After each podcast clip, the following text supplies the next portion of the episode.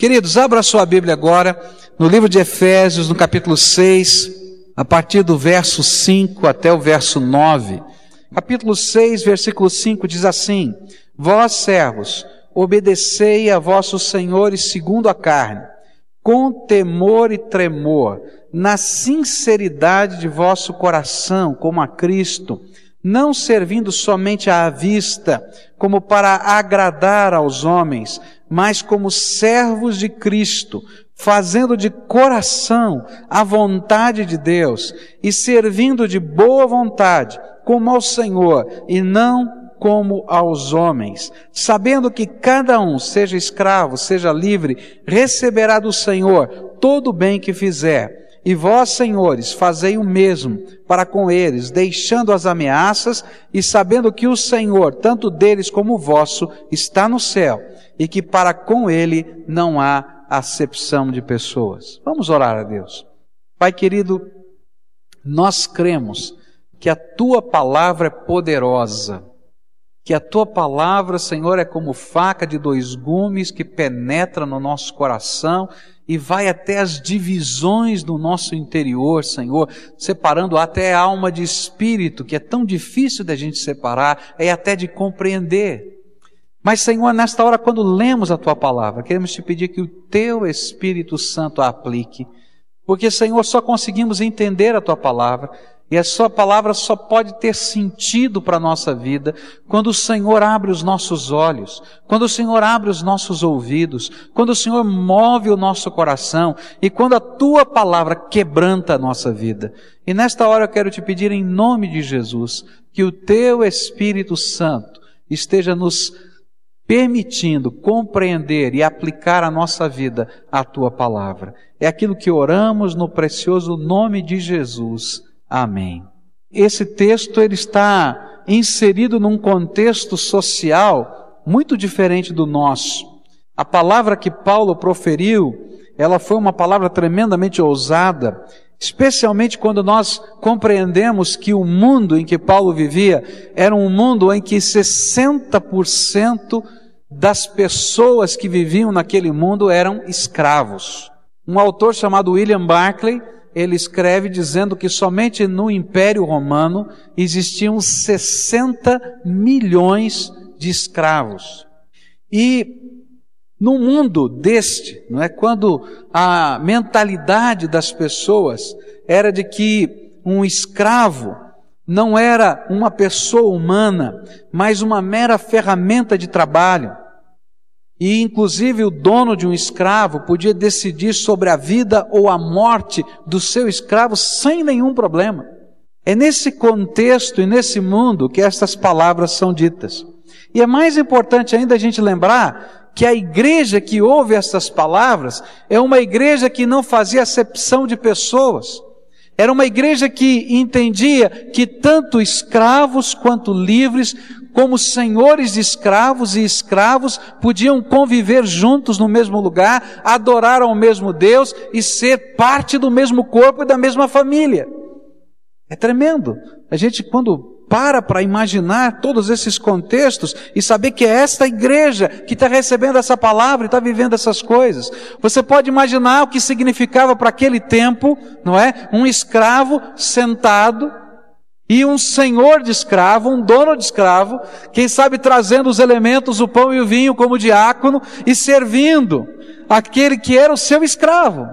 Porque naquele contexto eles eram simplesmente irmãos no Senhor Jesus Cristo, mais nada.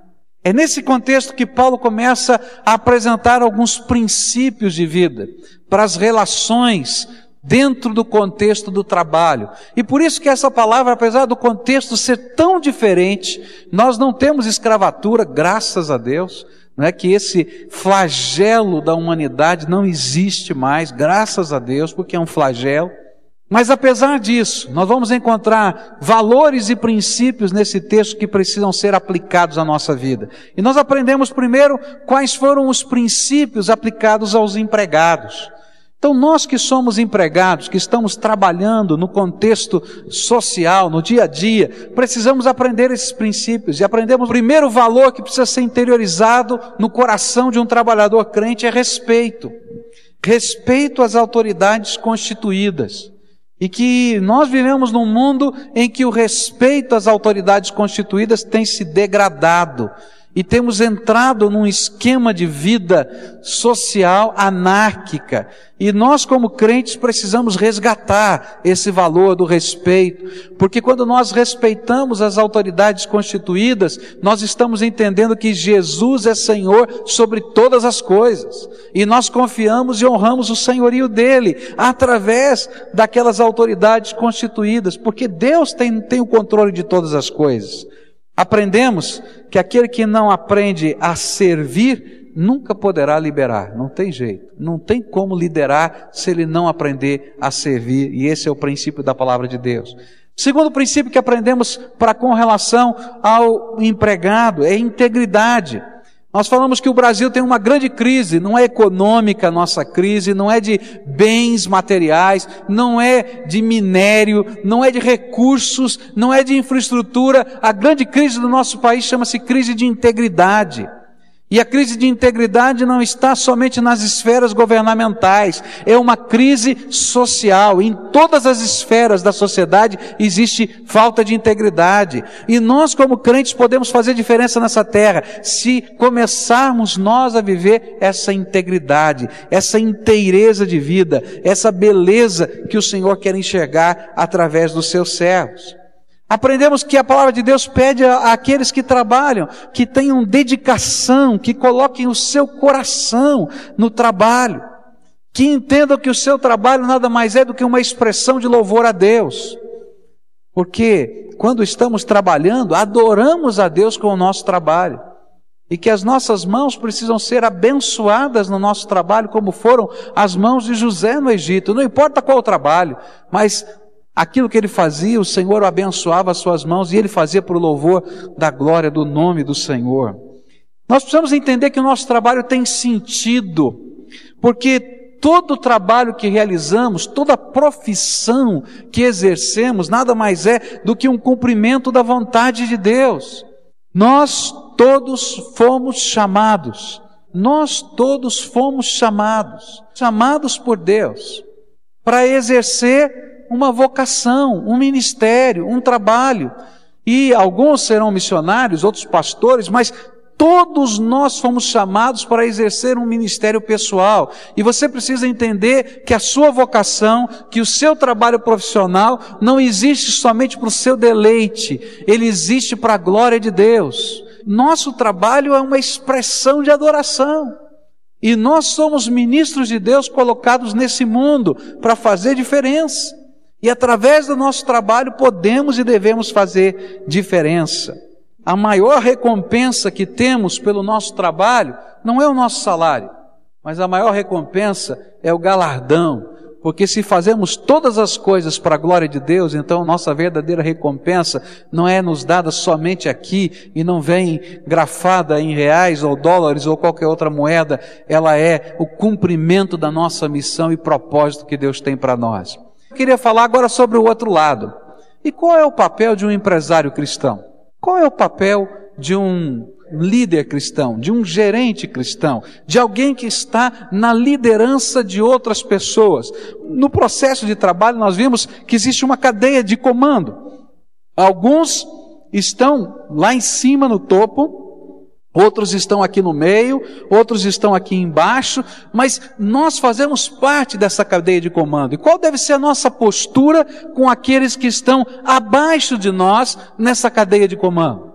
Como é que funciona isso na dimensão dos olhos de Deus? E é isso que eu queria participar com vocês à luz da palavra de Deus nessa noite. Versículo 9 do nosso texto diz assim: E vós, senhores, Fazei o mesmo para com eles, deixando as ameaças e sabendo que o Senhor, tanto deles como vosso, está no céu e que para com ele não há acepção de pessoas. A chave do entendimento de qual é o papel do líder cristão dentro da sociedade, daquele que está dentro da cadeia de comando, daquele que faz parte ou de um empresariado, ou quem sabe de uma gerência, ou enfim, tem pessoas que estão debaixo dele na cadeia de trabalho. Qual é o papel? A chave do entendimento é essa expressão: fazei o mesmo para com eles toda aquela lista que a gente começou a estudar, a palavra de Deus está dizendo: olha, vale para os dois lados. Não é só para um lado, vale para os dois lados. E acrescenta essa palavra dizendo: olha, mas toma cuidado com o que você faz, porque você também está debaixo de uma cadeia de comando. Porque você é servo de Jesus. E lembra que o contexto era de escravatura, não é? Está dizendo, olha, você hoje aqui é senhor dessas pessoas que estão abaixo de você, que são seus servos. Mas lembra que junto com eles, você é servo de Jesus. Por isso eles são seus conservos. E Deus não faz acepção de pessoas. E quando ele tiver que julgar o que é justo e honesto, ele o fará com justiça, sem olhar posição, nome de qualquer pessoa. Então, o que, que a palavra de Deus tem a nos ensinar a nós que lideramos de alguma maneira? Primeiro, respeito. De um lado e do outro, os dois precisam viver a mesma coisa. Se os empregados precisam reconhecer a autoridade de Deus na vida dos seus empregadores, os empregadores precisam reconhecer a imagem de Deus nos seus empregados e que eles são apenas conservos do mesmo Senhor. Por isso, a primeira palavra, se você é um líder, é tenha respeito por aqueles que estão debaixo da sua autoridade. Respeito ao indivíduo que está debaixo das suas ordens. É condição de Deus para o exercício de qualquer tipo de liderança. E esse respeito envolve tanto a maneira de tratar, a postura, as palavras, a consideração, a valorização, como também vai mostrar esse respeito, vai apontar para a não exploração do trabalho, mas para a valorização da pessoa. Uma das coisas que nós precisamos aprender na vida, simples, é saber elogiar. É saber elogiar. Uma das maneiras da gente respeitar as pessoas é enxergar o valor que elas têm e reconhecer verbalmente para elas e para os outros o valor que têm. É expressar honra. E no contexto de trabalho a gente faz isso falando, a gente faz isso demonstrando o valor dentro de um contexto de equipe e a gente faz isso remunerando. O sucesso das pessoas que estão debaixo de você nunca vai ser seu fracasso. Ao contrário, comporão o sucesso da sua liderança. E é isso que muitas vezes nós, como líderes, não entendemos. Que se aquela pessoa tem sucesso e se sente gratificada e valorizada tendo seu sucesso, elas não são competidores ou estão atrapalhando o seu crescimento, ao contrário, nós estamos crescendo juntos, e essa é a visão de Deus. E se a gente não entende isso, a gente, ao invés de construir equipes de trabalho, a gente vai matar boas pessoas trabalhando conosco. Uma das coisas que Deus tem tocado no meu coração já há muitos anos é que trabalhar no ministério é trabalhar em equipe. A gente não consegue trabalhar numa obra de Deus tão grande, tão tremenda, se a gente não aprender a trabalhar em equipe. E se a gente não aprender a valorizar os dons que as pessoas têm. Eu tenho alguns dons, mas eu não tenho todos os dons que o Espírito Santo tem para dar. E sabe de uma coisa? Eu já aprendi pela minha experiência que Deus nunca vai me dar. Porque esse é projeto de Deus. Deus quer que nós aprendamos a viver inter dependência. É claro que, de acordo com alguns dons que Deus nos dá, a gente vai estar talvez numa posição de comando ou talvez não. Depende do dom que Deus te deu. Mas isso não significa que você é maior ou menor do que alguém, simplesmente você está numa posição diferente por causa do seu dom. Mas quando a gente começa a valorizar o dom que as pessoas têm e honrar essas pessoas por causa desse dom, e a gente dando liberdade para que elas exerçam o dom segundo aquilo que o Espírito Santo tem lhes dado, minha gente, nós formamos uma equipe. Nós nos tornamos um time e somos abençoados. Você trabalha em equipe, olha para os dons, valorize os dons que as pessoas têm. Respeite o valor que elas têm, daquilo que Deus lhes concedeu de maneira inata, os talentos que estão lá. E ajude essa pessoa a crescer, porque na medida em que essa pessoa cresce, toda a equipe cresce. Se você está num time de futebol, e se esse time está ajustadinho, e tem alguém que tem o dom de ser goleador, você não vai passar a bola para ele, porque ele vai fazer gol. A pessoa que coisa horrível, ele vai fazer mais um gol, outra vez ele. Eu não, eu quero que ele faça 10, porque se ele fizer o gol, toda a equipe ganha. E assim deve ser nas nossas relações de trabalho. Respeite, considere, valorize pessoas que trabalham com você. Uma grande empresa de creme dental fez uma campanha interna para descobrir como é que eles poderiam aumentar a venda do seu produto. Isso aconteceu de fato. E um faxineiro da empresa escreveu na caixa de sugestões a seguinte ideia. Ele disse assim: aumentem a boca do tubo. Sabe o tubo da pasta de dente? Ele escreveu assim: aumente a boca do tubo. Você vai vender mais. Todo mundo estava pensando numa campanha de marketing, estava pensando num produto novo, e de repente o faxineiro deu uma ideia simples, mas genial. E eles testaram. E aquela fábrica produziu e vendeu milhões de dólares a mais do que estava vendendo antes, simplesmente porque aumentou o tamanho da boca do tubo.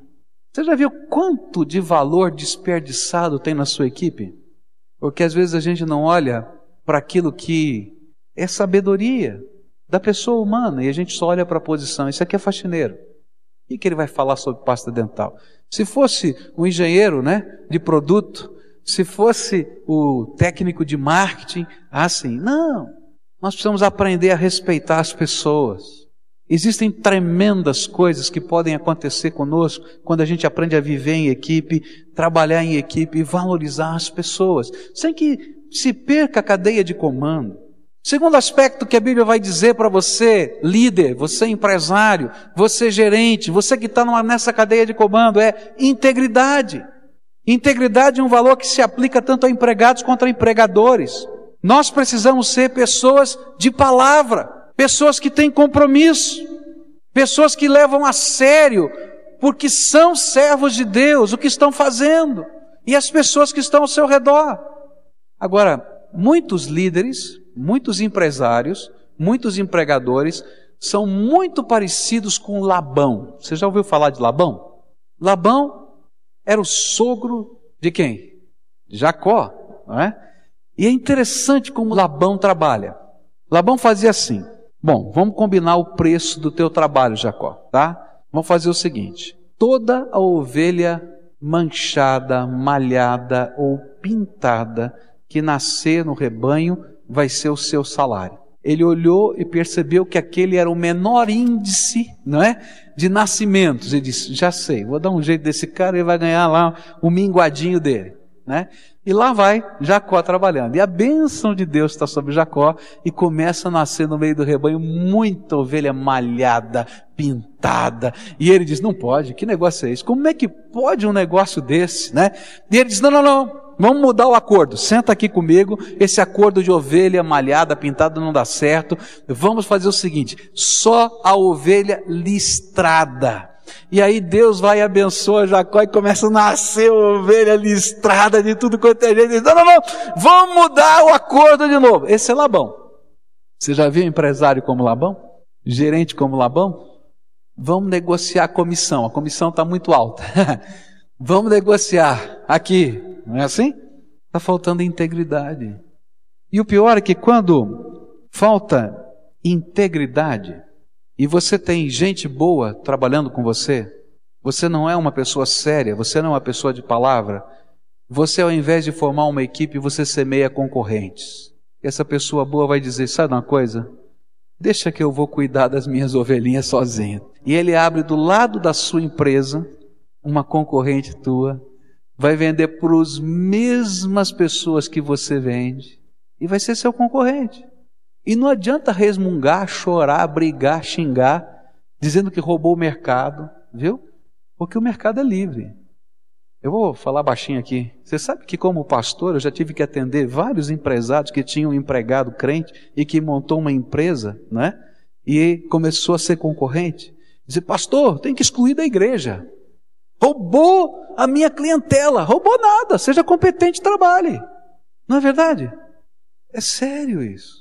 Quando falta integridade, quando falta respeito, nós vamos ter problemas. Integridade é quando nós privamos os trabalhadores dos seus direitos. Não, não, vamos fazer isso aqui por fora. Vamos dar um jeitinho aqui, fazer assado. Tá? Você está semeando ação na justiça de trabalho. E depois não adianta vir conversar com o pastor. Pastor, o irmão fulano de tal entrou na justiça contra mim.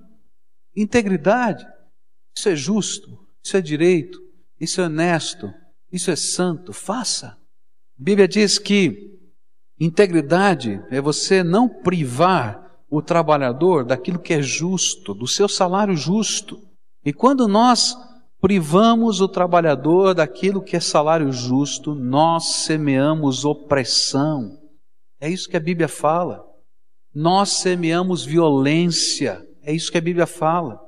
E a Bíblia é muito séria quando ela fala sobre a opressão dos líderes sobre os pobres, ela é tremenda. Ela diz que essa opressão é tão violenta quanto um bandido que vem com uma arma, com um revólver para roubar você.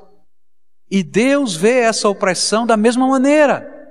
É tão sério isso que a Bíblia diz que se alguém devesse dinheiro a alguém, e essa pessoa fosse uma pessoa pobre, você nunca poderia pegar a capa que ele usava como penhor ou garantia da dívida, porque Deus viria como opressão se ele passasse frio por causa daquela dívida. É tremendo como Deus olha para essas coisas. Você está numa posição de liderança, você deve ter os olhos de Deus para essa liderança. Deve ser alguém sábio, alguém justo, alguém honesto, alguém íntegro, mas que deve valorizar a pessoa humana acima das coisas. Para Deus, as pessoas sempre valerão mais do que as coisas. Integridade é inteireza diante de Deus e dos homens. É você por inteiro como aprovado por Deus e pelos homens. Esse é o tipo de empresário, de gerente, de líder que o Brasil precisa. Gente séria, comprometida com Deus, que faz diferença nessa terra, que trabalha, que produz, que ganha, mas que tem o outro lado, de enxergar a pessoa humana como pessoa humana. Terceira coisa, dedicação. A sua liderança precisa ser de coração. E não somente o trabalho dos seus liderados precisam ser de coração. E essa aqui é uma coisa tremenda. Quando as pessoas podem perceber o nosso coração, elas se sentirão parte da equipe, criadores e realizadores junto com você e darão a vida pela missão. Mas enquanto as pessoas te veem só como chefe, não tem equipe, porque não tem coração. Quando nós olhamos os nossos liderados, com esses olhos, só estou aqui por dinheiro, eles não olham para a nossa empresa como uma família e nenhuma equipe. Eles vão olhar com os olhos que você olha. Eu gosto demais daquilo que aconteceu com Davi. Davi está numa situação difícil, militarmente falando, e ele diz umas palavras. Ele diz assim: Como eu gostaria de beber um pouquinho de água das fontes de Jerusalém. Ah! e vontade. E aí alguns soldados valentes escutam aquilo e um comenta com o outro: Olha, o nosso general queria beber um pouquinho de água das fontes de Jerusalém. E eles saem em segredo no meio da noite, diz a Bíblia, e eles entram furtivamente na cidade de Jerusalém, eles enchem os odres das águas daquela fonte e vêm felizes e contentes para Davi. Diz: Davi, pode beber a água, porque nós fomos buscar lá nas fontes de Jerusalém. E Davi olha para aqueles homens e começa a chorar. Ele diz: Como é que eu posso beber dessa água que foi conquistada com a possibilidade de vocês morrerem com o sangue de vocês? E ele abre os odres e começa a derramar aquela água sobre a terra. em libação ou oferta ao Senhor. Diz: Senhor, recebe a oferta, porque eu não posso usurpar a vida desses meus soldados. Você imagina como é que foi a batalha do dia seguinte? Como é que aqueles homens entraram na batalha? Você pode imaginar o coração deles? Esse general tem coração. Esse é homem de Deus. É homem sério. Quando as pessoas começam a perceber em você, o homem de Deus, pessoa séria, que tem coração, que não somente administra alguma coisa, mas pastoreia gente e se entende na condição de pastor de Deus, de um rebanho que ele foi constituído, delegado pela autoridade divina, você vai ser um líder que fará diferença nessa terra. Se você entende que o teu trabalho é parte da missão que Deus tem para você e dessa missão como sacerdócio pessoal e que as pessoas que estão sob a sua autoridade precisam ser pastoreadas e você naquele lugar de autoridade está em nome de Jesus ali para fazer diferença. E você administra os negócios. Você trabalha com competência, mas você é pastor daquelas almas em nome de Jesus algo diferente vai acontecer na sua liderança. Pode experimentar. Pode experimentar. Porque é isso que a Bíblia ensina. Estava viajando pela Palestina, em Israel, e o nosso guia era um judeu, e o judeu serve o exército até os 45 anos de idade. E todo ano ele separa um mês de trabalho para o exército e ele volta à sua posição de oficial e ele veste a farda, pega as armas e vai para onde for. E se tiver uma coisa de emergência, ele é convocado na sua casa, ele veste a sua farda e pega a sua arma que fica guardada dentro de casa, porque ele continua na ativa até os 45 anos de idade. E ele era oficial do exército. Estava trabalhando lá como guia. E ele então começou a falar sobre a filosofia do exército de Israel. Ele disse assim: todo oficial deve saber de uma coisa. Ele nunca pode mandar um menino, um soldado, um menino para qualquer lugar. Um oficial do exército israelense nunca diz vá. Ele só pode dizer siga-me. Porque se ele não tiver a coragem de ir na frente deles e ensinar como fazer para lutar, ele não pode enviar ninguém. Eu achei tremendo. E que coisa tremenda, porque esse é o ensino da palavra de Deus. Você é pastor desse rebanho. Você é líder de gente que nem conhece a Jesus. Você foi colocado naquele contexto para ser, ser uma bênção e para fazer diferença através da sua profissão. E na sua profissão, no exercício da sua liderança, para ser bênção. Por isso, a gente precisa ter sentido de missão, de cumprimento, de vocação divina. Da mesma maneira que o empregado precisa ter esse sentido de vocação, você que é líder precisa ter esse sentido de vocação. Deus o colocou nesse lugar para ser um reflexo da graça, da misericórdia e da vontade de Deus para outras pessoas. E a expressão do seu trabalho é a expressão da vocação de Deus para a sua vida. E essa vocação deve ser louvor e adoração a Deus em qualquer campo. Se você é um líder e você foi colocado nesse lugar de liderança, não foi por acaso. Foi para a glória de Deus. Foi pela vontade de Deus. E foi para cumprir o propósito de Deus. Eu acho tremendo aquilo que em Gênesis 45 está escrito: José do Egito, ele reencontra os seus irmãos. E os seus irmãos o haviam traído, vendido como escravo, e eles estão agora preocupados porque vem aquele irmão como um governador, como um líder no Egito e diz: não, não nos mate. Você tem o poder de nos matar, mas não nos mate. E ele então diz o seguinte: Meus irmãos, não fiquem preocupados, porque não foram vocês que me enviaram para o Egito. Foi Deus que me trouxe aqui na frente de vocês para ser uma bênção e salvação para toda a nossa família e para toda essa terra. E eu quero dizer para você, não foi a sua competência que construiu o lugar e a posição que você está. Não foi a sua inteligência, mas foi um plano divino. Deus o abençoou e o colocou nessa posição para ser uma benção. E enquanto você exerce a sua profissão, você o faz para a glória de Deus. Vai ganhar dinheiro. Deus vai abençoar a mão do seu trabalho. E quanto mais você se compromete com os princípios de Deus, mais Deus abençoa. Porque Deus quer que nessa terra as pessoas entendam os valores dele. Por isso ele vai abençoar. E o importante é que a gente compreenda esse propósito, esse sentido de vocação. A palavra de Deus vai dizer que nós fazemos isso para a glória dele. E o nosso galardão não é o ganho, é aquilo que Deus tem preparado para nós na eternidade, porque Ele é Senhor da nossa vida. Mas Paulo termina com uma advertência: toda a autoridade é delegada por Deus. Ninguém foi constituído em qualquer posição de autoridade que não tenha sido permitido por Deus, porque a autoridade e o poder pertencem ao Senhor. E chega um dia que nós vamos ter que prestar contas da autoridade que nos foi delegada. Presta atenção nisso. Um dia, eu, você e cada um de nós, porque cada um de nós temos a nossa esfera de autoridade.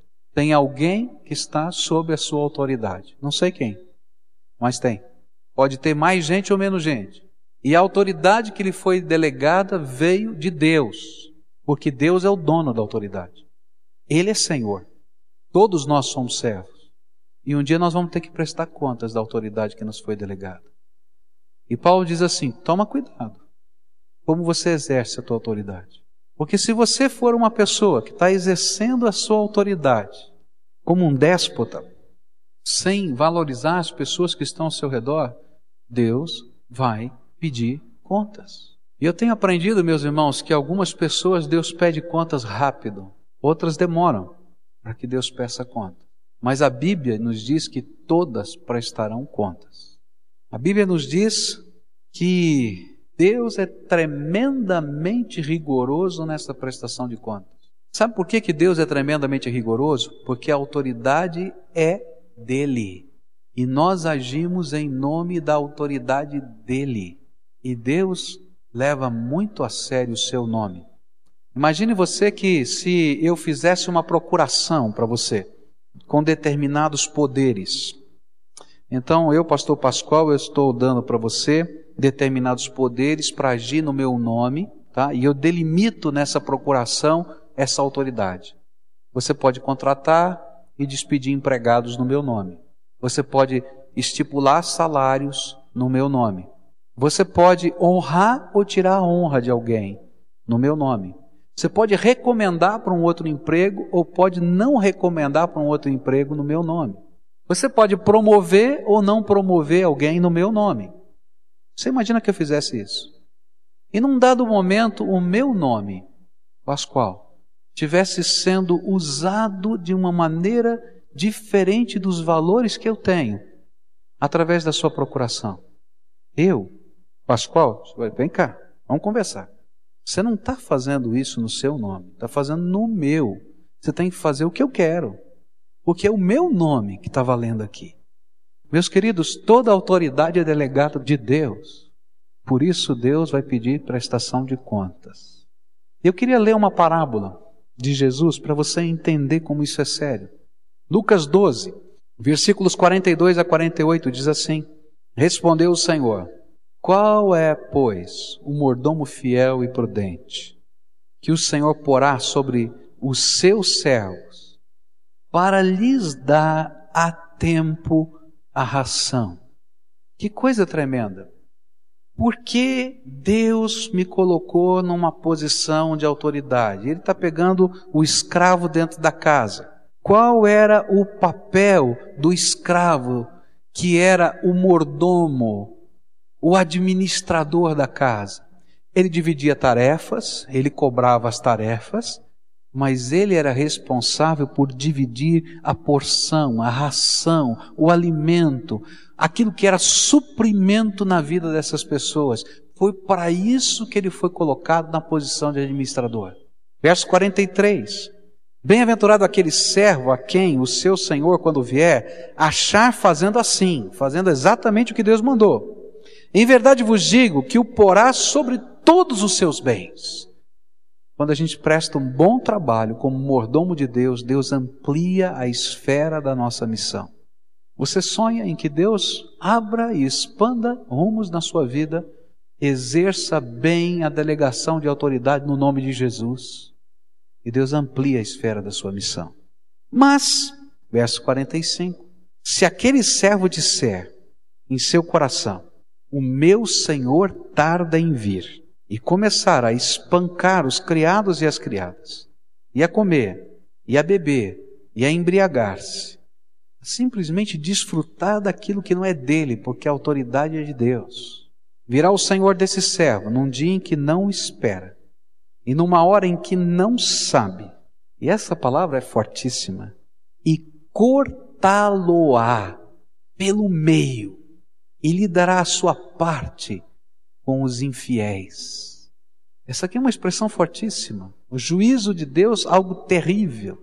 Pegar essa pessoa e abrir ao meio. Metade cai para um lado, cai outra metade para o outro. Essa era uma das formas de suplício, de pena de morte mais violentas que existiam naquele tempo. E mais, e a parte dele não é entre aqueles que temem a Deus, mas entre os infiéis, aqueles que não entendem nada da graça de Deus, porque nem lugar no meio deles dá para ter. O servo que soube a vontade do Senhor e não se aprontou, nem fez conforme a sua vontade, será castigado com muitos açoites. Mas o que não a soube e fez coisas que mereciam castigo, com poucos açoites, será castigado. Daquele a quem muito é dado, muito se lhe requererá, e a quem muito é confiado, mais ainda se lhe pedirá. Você tem sido abençoado por Deus. Que maravilha! Deus vai pedir contas de como você está usando a tua autoridade, de como você está usando a bênção, de como você está usando os dons, de como Deus pode usar você nessa terra para a glória dele. Deus leva a sério isso. Eu me lembro de um dia que eu estava orando e eu estava pedindo algumas coisas específicas a Deus. Queria mais do poder dele. Eu queria alguns dons que eu não tenho. Eu estava pedindo, Deus, o Senhor podia me dar esse dom aqui? E num dado momento, o Espírito Santo me falou uma coisa que me entristeceu muito, mas era verdade. Ele disse, filho, eu não posso te dar nada disso. Mas por quê? Porque você não está preparado para isso. Porque se eu te der estas coisas, sem que você esteja preparado para glorificar o meu nome, eu vou alimentar a tua carne. E se eu alimentar a tua carne, você vai cair em pecado. E eu vou ter que julgar a tua vida. Prepara o teu coração. Prepara a tua vida. E me sirva com interesse de coração, que eu vou acrescentando outras coisas na tua vida. Porque a cada coisa que eu acrescento, eu peço contas. E como você usa ou não usa para minha glória. Você já percebeu como às vezes nós somos acrescentados da graça e nós não damos valor à graça? Nós somos acrescentados de dons e nós não damos valor aos dons. Nós somos acrescentados até de recursos materiais e nós não usamos para a glória de Deus. Nós somos acrescentados de influência na sociedade e nós não usamos essa influência para a glória do Senhor. Nós somos acrescentados em autoridade. E tem gente aqui que está ao nosso redor. E Deus quer que nós sejamos bênção, pastoreemos, façamos diferença. Ajudemos essas pessoas a crescerem. Deus pede contas. Alguns vivem esse pedido de contas agora. E sabe, eu vou dizer uma coisa para você: quando Deus pede contas e às vezes julga a sua casa, hoje e já, entenda que isso é bênção porque Ele quer investir outra vez na tua vida, consertar para você crescer. Mas algumas vezes esse juízo vai ser lá na eternidade. E uma coisa tremenda que a palavra de Deus nos diz é que pelos seus frutos os conhecereis. Não adianta dizer Senhor, Senhor. Se você na sua esfera social, na sua esfera comercial, na sua esfera familiar, na sua esfera de liderança na sociedade não é um servo do Senhor, o fruto da tua vida diz que você nunca foi servo do Senhor Jesus. Porque não dá para viver uma coisa aqui dentro do coração e outra lá fora. Não dá para viver uma coisa aqui dentro no coração e outra no trabalho. Não dá para viver uma coisa aqui dentro do coração e outra na casa da gente. Não dá para viver uma coisa aqui dentro do coração. Porque aquilo que está no coração tem que contaminar, mudar, transformar a minha vida. Se Deus pedisse contas a você hoje, como seria? Como é que vai a tua integridade? Como é que vai o teu respeito? Como é que vai a tua dedicação, o teu coração para com as pessoas? Como é que vai o teu senso de objetivo e de vocação? Está fazendo tudo o que chega às suas mãos para a glória do Senhor, para louvor, como adoração ao Senhor?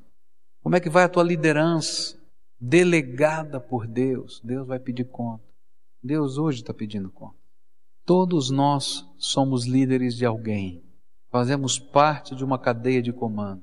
E essa liderança nos foi delegada pelo Espírito Santo de Deus, porque toda autoridade provém de Deus. E eu queria que você hoje prestasse contas ao Senhor sobre a liderança que Deus tem lhe dado. O que é que o Espírito Santo de Deus está ministrando no teu coração? Aquelas pessoas que você lidera, com que olhos você tem visto? Como é que o Senhor quer que você olhe para essas pessoas? Qual é o pastoreio do Espírito Santo que precisa ser implantado na tua vida. A palavra de Deus diz que cada um tem um dom do Espírito, pelo menos um dom do Espírito tem, pode ter mais, mas a Bíblia diz que tem pelo menos um. Meus irmãos, o dom do Espírito é um sinal da graça de Deus derramado sobre a nossa vida. Deus abre as janelas da graça e Ele derrama graça, poder dele, caráter caráter dele colocado dentro da nossa vida? O que, é que você está fazendo com os dons do Espírito que Deus colocou? Alguns desses dons são presentes tão tremendos de Deus que nós usamos esses dons até para ganhar dinheiro. Alguns de vocês têm usado algo que veio do Espírito Santo de Deus, que foi uma capacidade dada pelo Espírito a você, e você está trabalhando com esse dom, está até ganhando dinheiro com ele.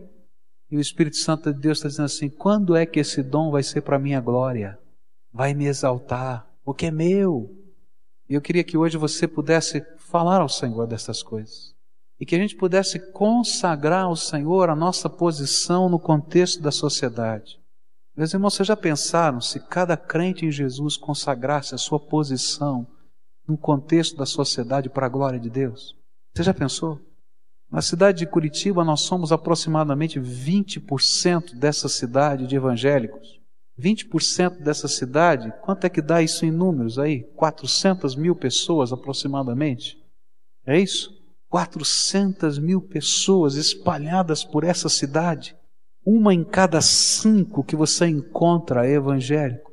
Você imagina se cada autarquia dessa cidade se cada escola dessa cidade, se cada empresa dessa cidade, se cada banco dessa cidade, essas pessoas começassem a usar os dons e a posição dela no contexto da sociedade para a glória de Deus, meus irmãos, essa cidade ia virar de ponta cabeça, porque o poder de Deus ia se manifestar aqui dentro. Sabe por que ainda não aconteceu? Porque cada um está no seu cantinho, sem entender que a sua profissão faz parte da missão que Deus deu para ele, porque ainda não consagrou. Não consagrou o Senhor lá. Às vezes a gente consagra aqui, meus irmãos, mas a gente não consagra as mãos, não consagra os lábios. E às vezes você vai numa empresa de um crente, e eu quantas vezes já fui numa empresa de um crente, está lá o pastor dele na empresa do crente, mas ele está tão acostumado com o ambiente dele, que ele está na minha frente, fala dez palavrões na minha frente, e nem percebeu que falou dez palavrões. Eu imagino quando eu não estou. Porque a boca daquele irmão não foi consagrada ao Senhor, porque aquele reduto é o reduto de emprego. Então agora ele fala: Seu Fulano, você é isso, e está aqui do meu lado. Eu digo: Meu Deus do céu, esse cara é doido, né? Não, é assim mesmo, desse jeito. Agora você já imaginou? Se em cada lugar do nosso contexto social a gente tivesse proferindo as palavras de misericórdia e graça, a unção do Espírito, poder de Deus, nós íamos produzir, porque Deus abençoa o trabalho. Trabalho é a maneira que nós nos sustentamos. Esse é o propósito de Deus. Mas nós íamos fazer diferença nessa terra. Eu sonho em ver uma sociedade assim. E para mim isso não é utopia, isso é uma realidade. Anos atrás existiu um lugar chamado Vinha do Senhor, na Europa. Eram as terras de um conde chamado Zinzendorf. E esse homem se converteu a Jesus e se colocou realmente no coração a vontade e o desejo de servir a Jesus. E ele começou a, a ouvir a perseguição e saber da perseguição dos evangélicos na Europa. E ele emitiu uma notícia que qualquer evangélico que tivesse sendo perseguido em qualquer país da Europa tinha um pedacinho de terra nas, na vinha do Senhor, nas terras do conde Zinzerdorf. E começou a chegar gente da França, da Alemanha, de vários lugares onde a perseguição era tão grande. E ele ia lá e que aquilo que ele tinha dito foi verdade. Ele começou a distribuir. Olha, você fica com esse pedaço de terra. E havia ali uma cooperativa. Ele instituiu uma cooperativa entre os trabalhadores. E meus irmãos, os primeiros anos da vinha do Senhor foram um fracasso. Tinha tanta briga, tanta discussão, tanta divisão, tanta coisa. Até que um dia eles estavam celebrando um culto, todos juntos. Gente de tantas tradições evangélicas diferentes. Gente de tantas línguas diferentes. E naquele culto, eles celebraram a ceia do Senhor. E a presença do Senhor se derramou naquele lugar de uma maneira impressionante. E o poder do Espírito de uma maneira tremenda. E aquele culto virou uma vigília. E aquela vigília durou cem anos não parou mais durante 100 anos. E aquela comunidade começou a ser transformada, porque aquelas pessoas não entendiam mais que eles eram apenas os arrendatários do conde, nem os produtores da vinha, mas eles eram ministros de Deus, servos do Senhor para a glória do Senhor.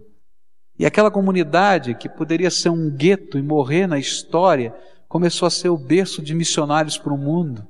E aqueles homens que estavam ali eram artesãos, na sua grande maioria, e eles começaram a ser chamados pelo Espírito Santo. E eles começaram a ir para lugares do mundo em que ninguém queria ir, e sem sustento, mas eles eram enviados por aquela vinha do Senhor, porque o Espírito de Deus estava naquele lugar.